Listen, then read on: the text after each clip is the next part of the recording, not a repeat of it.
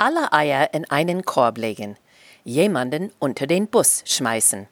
Lippenstift auf ein Schwein schmieren. So vieles ist einfach lost in translation, was mitunter zu schreien komischen Situationen führt. Über den Versuch, einen transatlantischen Zungenschlag hinzubekommen. Unser heutiges Thema.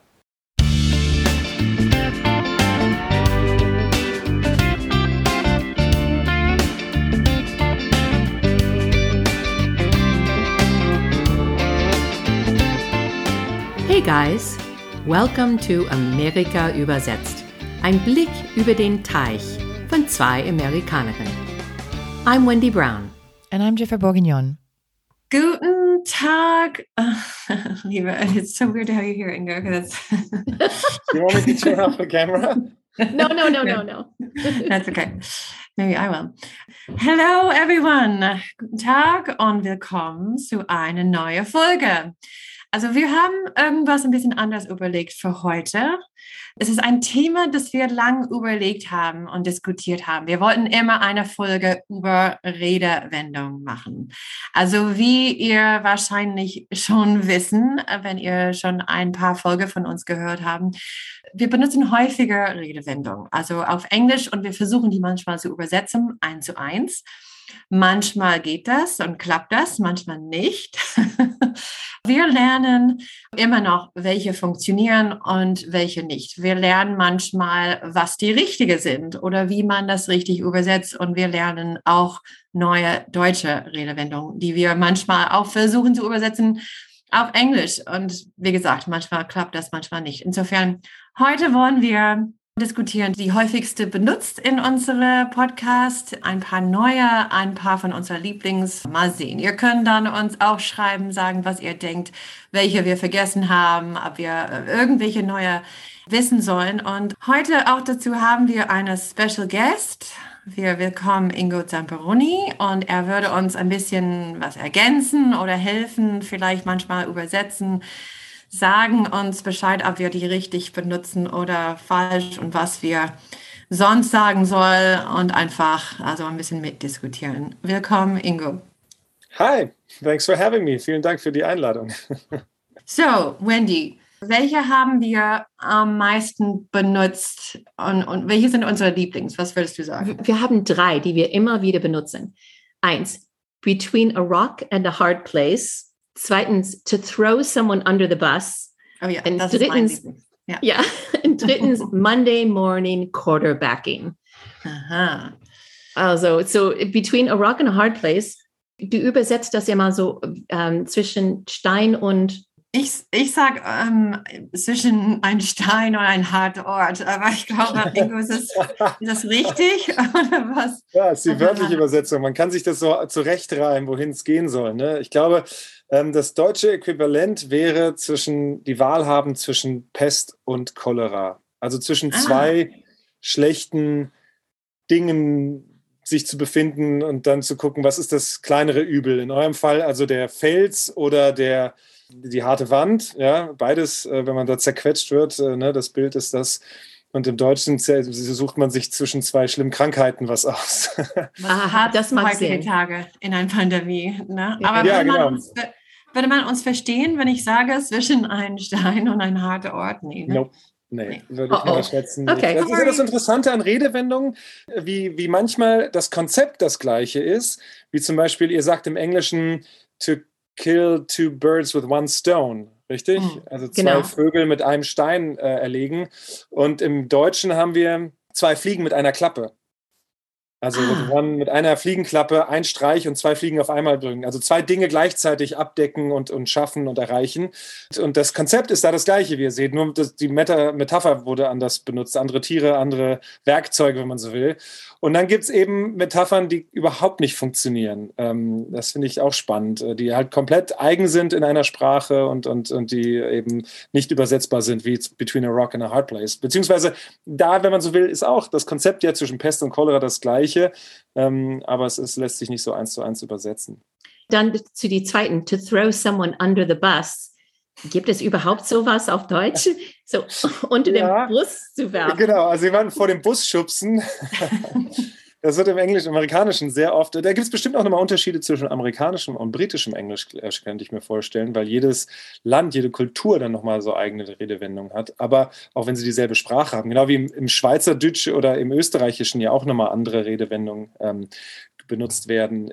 Und jemanden unter einen Bus werfen, das heißt ja, wenn ich es so verstanden habe von euch, jemanden quasi entblößen und, und wir würden im Deutschen, glaube ich, einfach nur sagen, jemanden fallen lassen.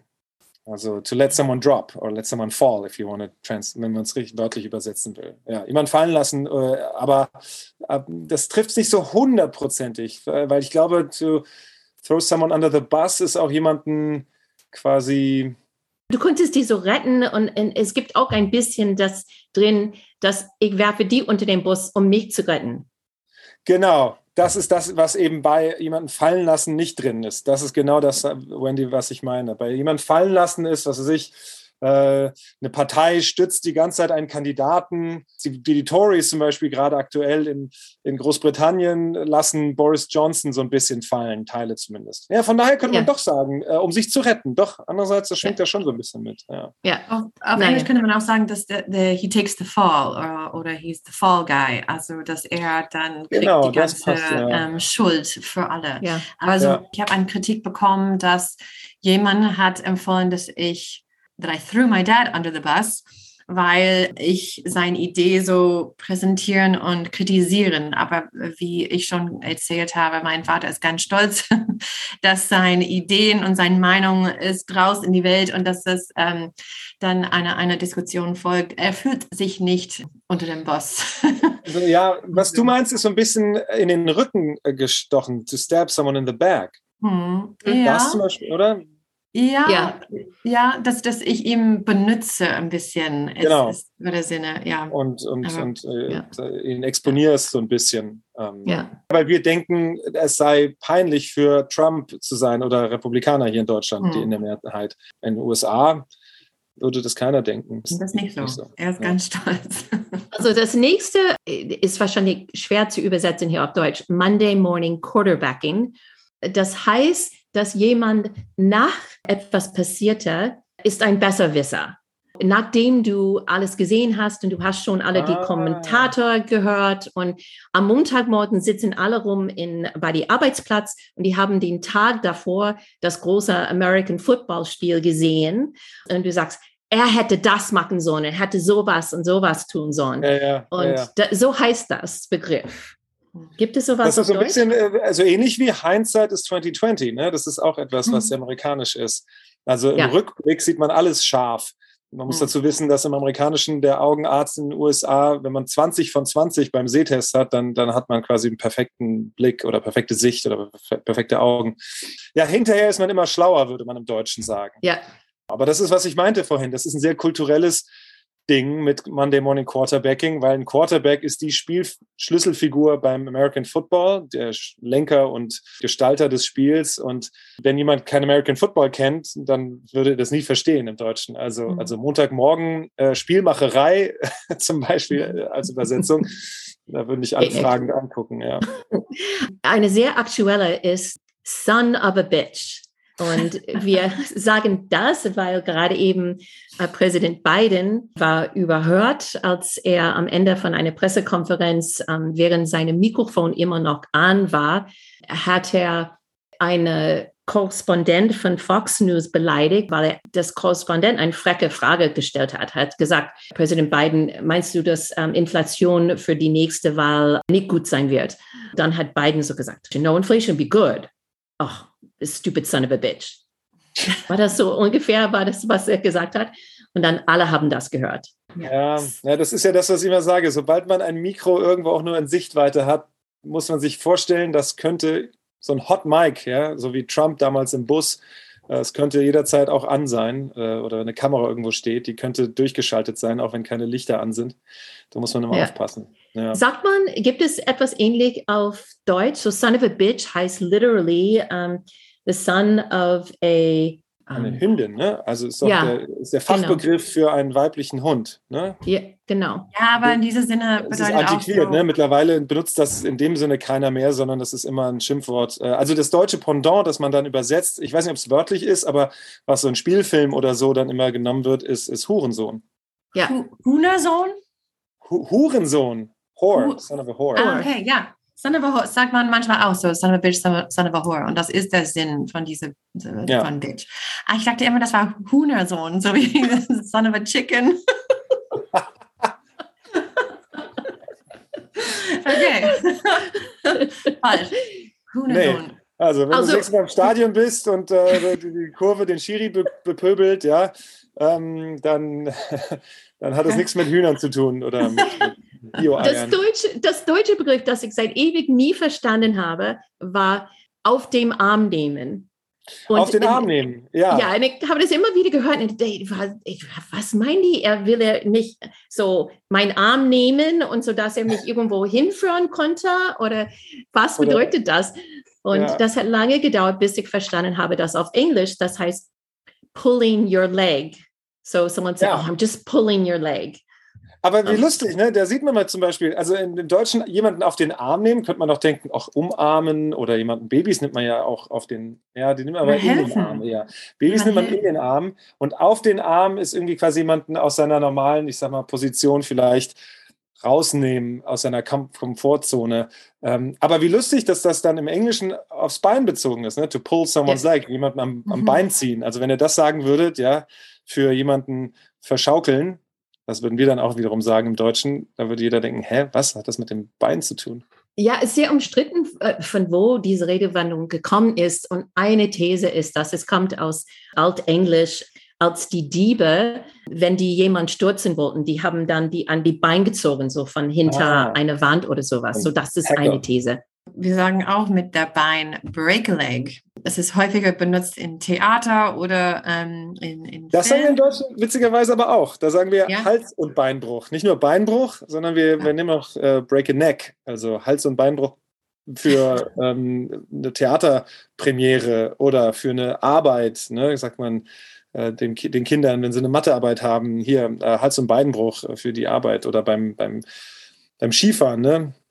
Das, das ist eine gute Sache. Ne? Das wünscht man viel Glück, obwohl es, also genau.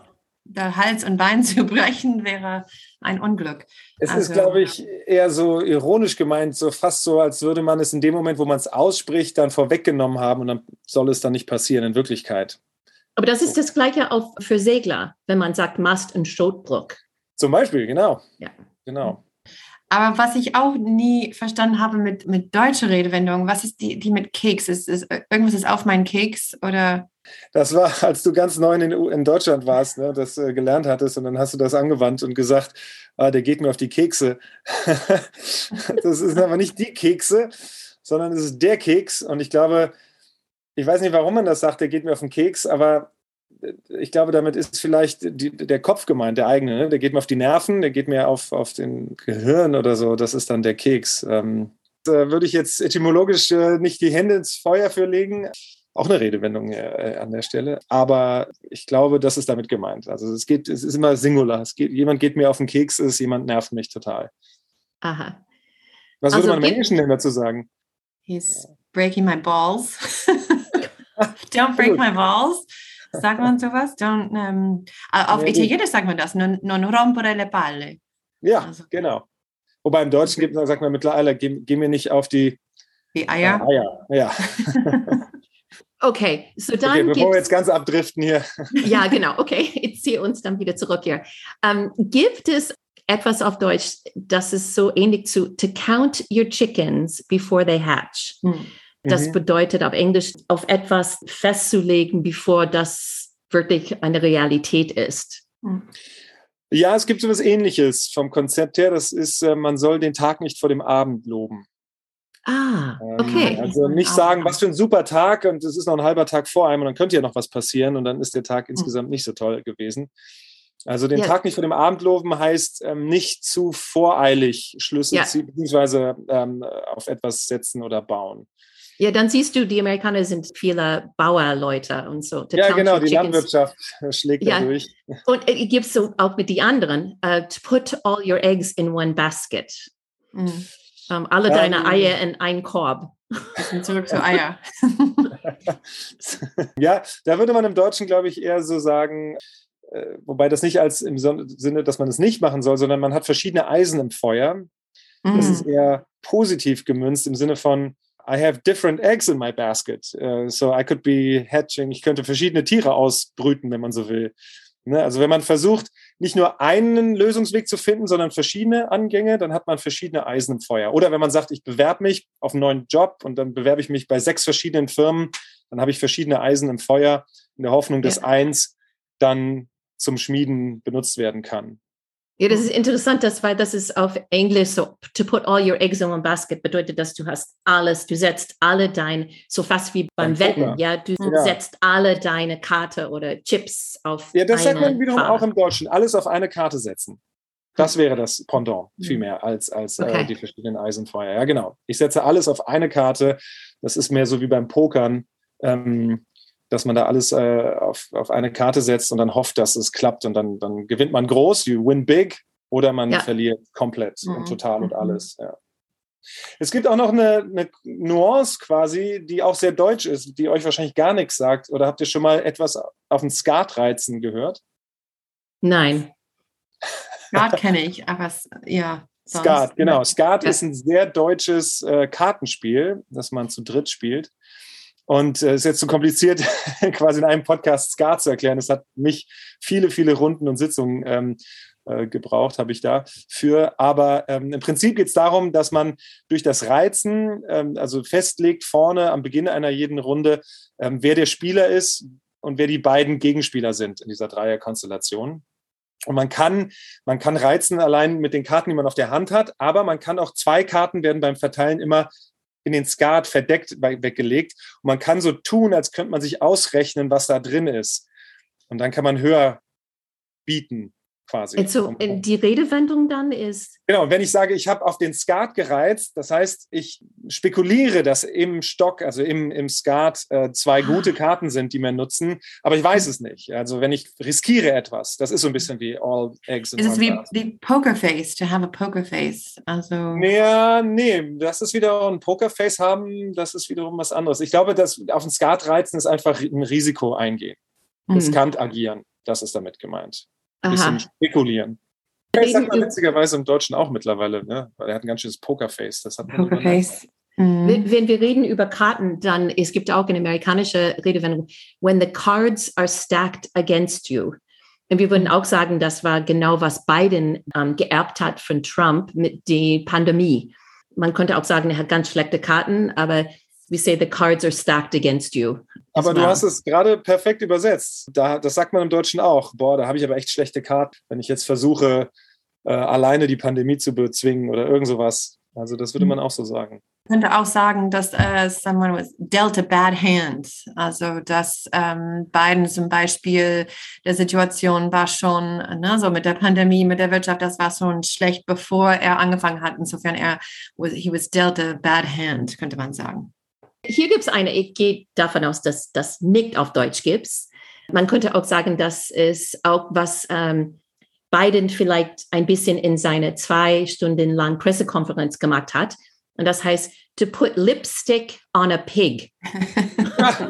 so eine gute. Das habe ich noch nie gehört. Was heißt das denn?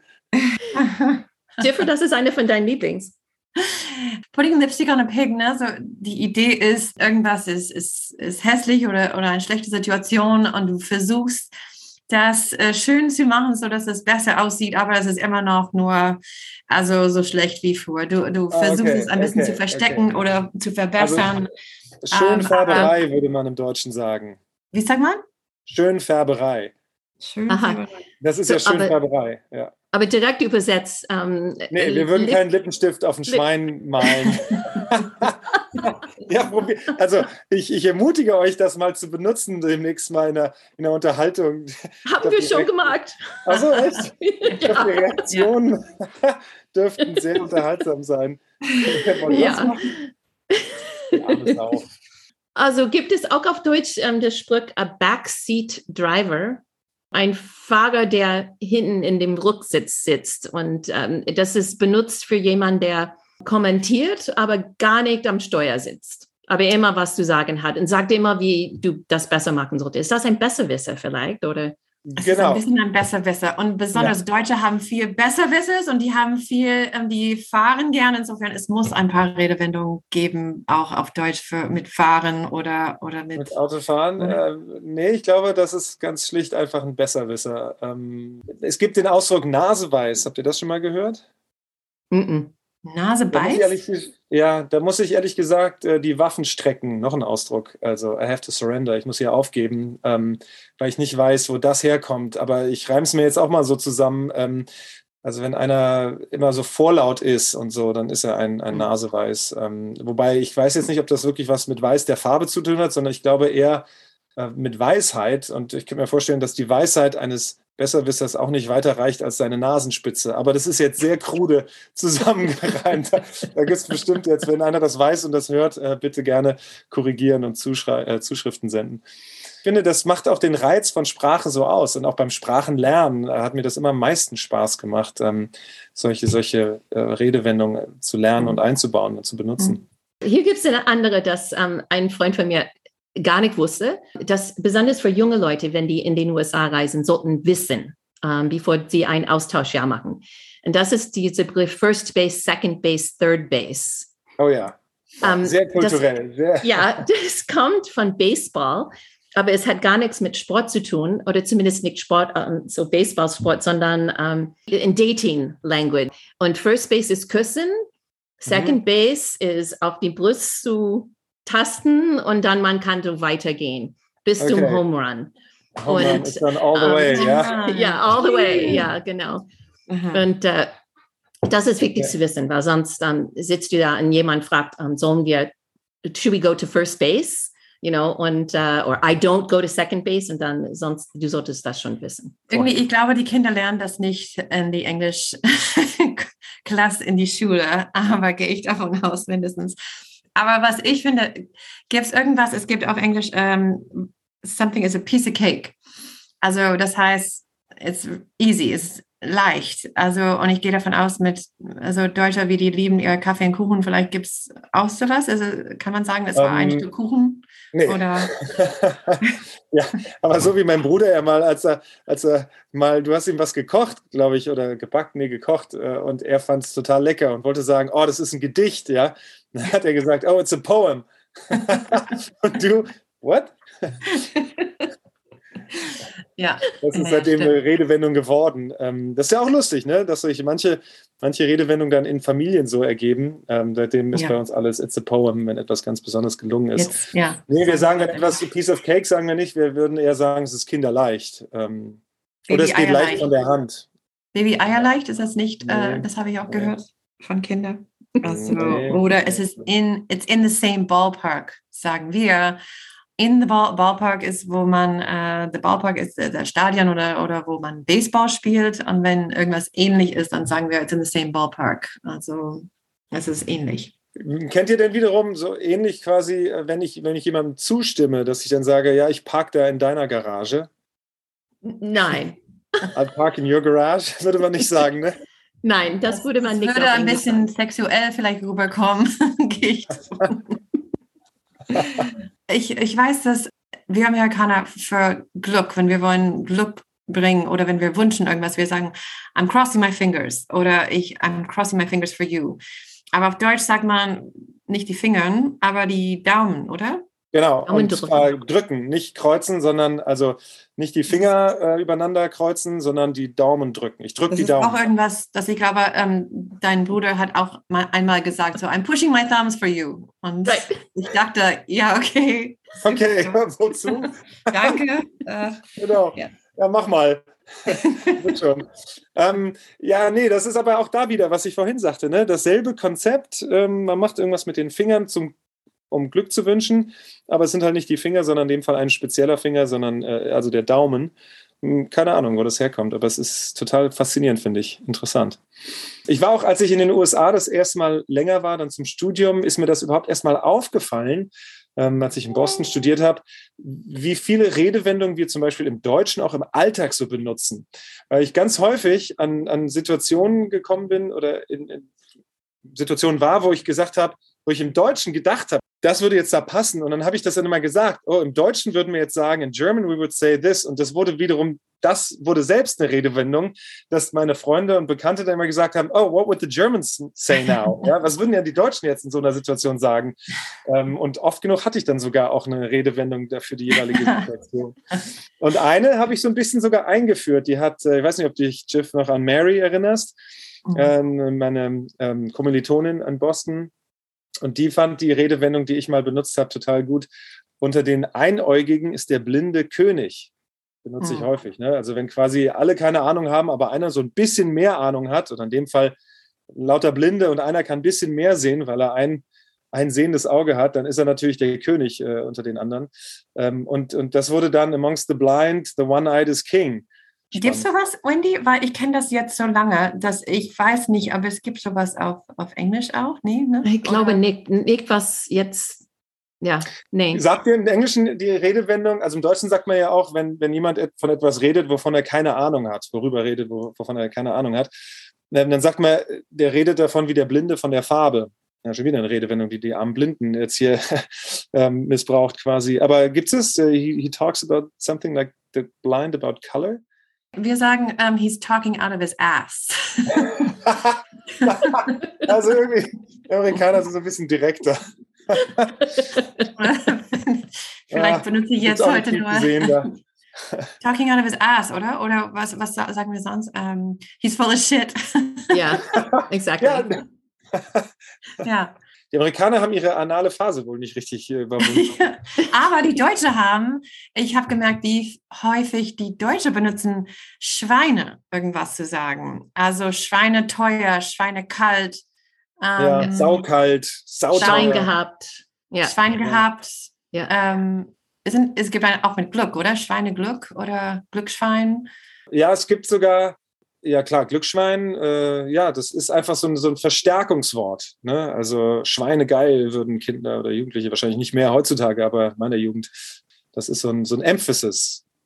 Es gibt auch, äh, ich weiß nicht, ob ihr den Film Die Hard kennt mit, mit Bruce Willis, der war in den USA, glaube ich, ein großer äh, Hit, aber hier in Deutschland auch. Und ähm, die berühmte Szene, ist, ich weiß schon gar nicht mehr hundertprozentig, wie es im englischen Original sagt, aber dann ist Bruce Willis kurz bevor er jemanden vermöbelt oder fertig macht, sagt er doch irgendwie Yippee und dann Motherfucker. Genau. Äh, und im Deutschen, ich sehe schon, dieser Podcast hat keine Zensur, es wird alles, alles im Mund genommen. Also Yippee Motherfucker und im äh, Deutschen die Übersetzung ist Yippee Schweinebacke.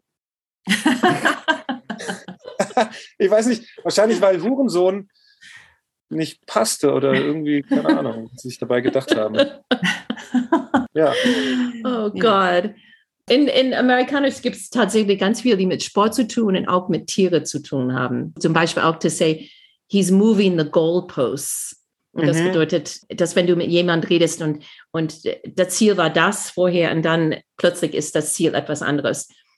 Dann ja, hat er das, das, Tor, wo der Ball durchgeschossen werden muss, verschoben, ja. ein bisschen. Ja, ah, okay. ja genau. Ah. Mhm. Nee, es ist, ist wirklich, ähm, gibt echt eine Menge. Tolle Redewendungen, die auch aber wiederum nur verstanden werden, wenn man so ein bisschen den kulturellen Background kennt. Zu diesem kulturellen Background muss man wissen schon, wenn jemand sagt, oh my God, he's going postal. So, postal, das kommt vom Post Office, aber das, ähm, diese Redewendung to go postal bedeutet, dass du total außer Kontrolle rastet. Und das kommt tatsächlich von einem Fall in den USA, ich glaube, das war in die 80er Jahre, wo ähm, es gab eine große Schießerei von jemandem, der bei der Arbeit so enttäuscht war und frustriert war. Er kam einen Tag rein und hat viele Leute dann getötet mit einer Waffe. Ähm, heutzutage natürlich, das passiert immer wieder, aber das war eine von den größten, das in einem Arbeitsplatz dann passiert hat. Und deswegen, das heißt so to go postal. Ist total äh, ausflippen und, und okay, verstehe. Ja. Wir könnten wahrscheinlich heute so lange jetzt reden mit ganz vielen anderes. Um, sehr, aber sehr dann müssen, Redewendung, ja. Ja, genau. Müssen wir sagen, okay, everyone hold your horses, ja, so stopp halt, jetzt. Halte die Pferde. Ja, äh, genau. Obwohl das, das so ähnlich, das sagt man im Deutschen auch, äh, sich im Zaum halten. Aha. Zaum ist, ist das Geschirr, ne, mit dem Pferde ja versehen wird, damit man sie am Zügel halten kann. Das Zaumzeug Aha. ist, ähm, ist äh, das äh, Halfter und all das und, ähm, und genau, äh, hold your okay. horses. Oder, ähm, Aber Pferde halten, Pferde halten sagt man nicht. Nee, man würde nicht, halt, halt mal deine Pferde. okay, aber, aber dann, wir würden auch zu sagen dann am Ende hier, let's table this discussion. So, Lass uns das tischen? Wir, ja, wir table, to table something bedeutet, äh, wir setzen das zur Seite jetzt. So lassen wir diese oh. Diskussion ist ähm, jetzt zur Seite. Es bedeutet nicht unbedingt, dass du nicht das nie wieder aufnimmst, ähm, mhm. wahrscheinlich zu einem späteren Zeitpunkt. Und ähm, wenn unsere Zuhörer ähm, heute genossen haben, dann ähm, ja, vielleicht kommen wir zurück mit äh, mehr von unserer langen Liste, das wir schon hier gesammelt haben. Bitte, wenn ihr dann auch Empfehlungen haben, lustige Redewendungen auch erzählen wollen, dann bitte an uns schreiben. Don't forget to hold your horses. It's a no-brainer. Go out and paint the town red. Go on and go out on a limb. And don't put anyone over the barrel. See you next time. okay, das war's dann für heute. Und vielen Dank für das Zuhören. Wenn du Anregungen, Kommentare hast, Ideen für Redewendungen hast, bitte unsere Facebook-Seite, unsere Twitter-Konto oder schick uns einen Mail. Amerika übersetzt at gmail.com. Wir freuen uns auf alle deine Ideen. Wenn unsere Podcast dir gefällt, bitte eine positive Bewertung schreiben und deine Freunde erzählen.